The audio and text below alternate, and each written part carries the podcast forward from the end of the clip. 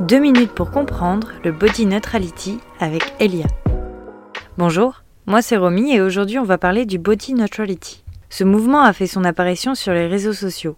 Il est apparu à la suite du mouvement Body Positive qui avait pour but d'aider les personnes à s'accepter et à s'aimer comme elles sont, loin des dictats normés par le marketing des grandes entreprises. Le mouvement Body Positive a fait son apparition en 1996 par Connie Sobczak et Elizabeth Scott. Il avait pour but d'être un mouvement bienveillant et inclusif. Ces deux femmes ont créé le mouvement Body Positivisme en le pensant comme une communauté qui libère des messages sociaux étouffants pour enfin accepter son corps. Aujourd'hui, ce mouvement a pris énormément d'ampleur dans nos sociétés et traduit une volonté de reprendre la main sur nos corps, de les accepter dans leur diversité et surtout sans besoin de les hiérarchiser, peu importe la couleur de sa peau, de son âge, de son poids, de son genre. L'important étant de s'accepter et de s'aimer tel que l'on est en voyant la beauté dans tous les corps. Néanmoins, beaucoup de personnes ont vu dans le body positivisme une pression à aimer son corps à tout prix.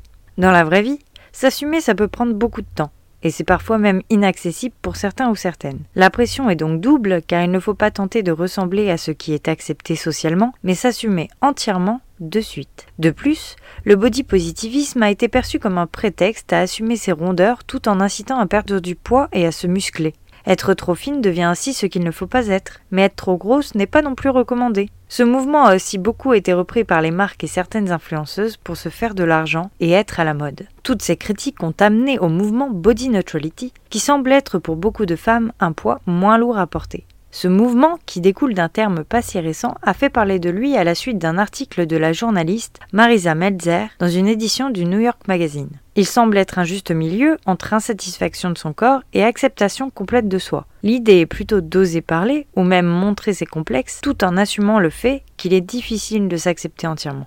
C'est-à-dire que les personnes qui partagent ce mouvement peuvent mettre en avant le fait qu'elles ont la volonté de parvenir à une acceptation de soi, même si la route est longue, et qu'elles incitent toute personne à en faire de même, sans pression, sans jugement de soi, en y allant à son rythme.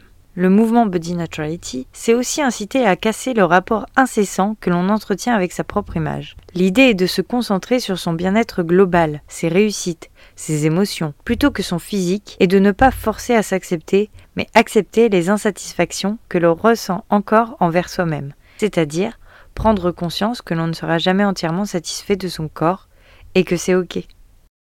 Merci d'avoir écouté ce podcast. Si son contenu vous a plu, n'hésitez pas à le partager. En attendant, on se retrouve très bientôt pour un nouvel épisode de La Famelia.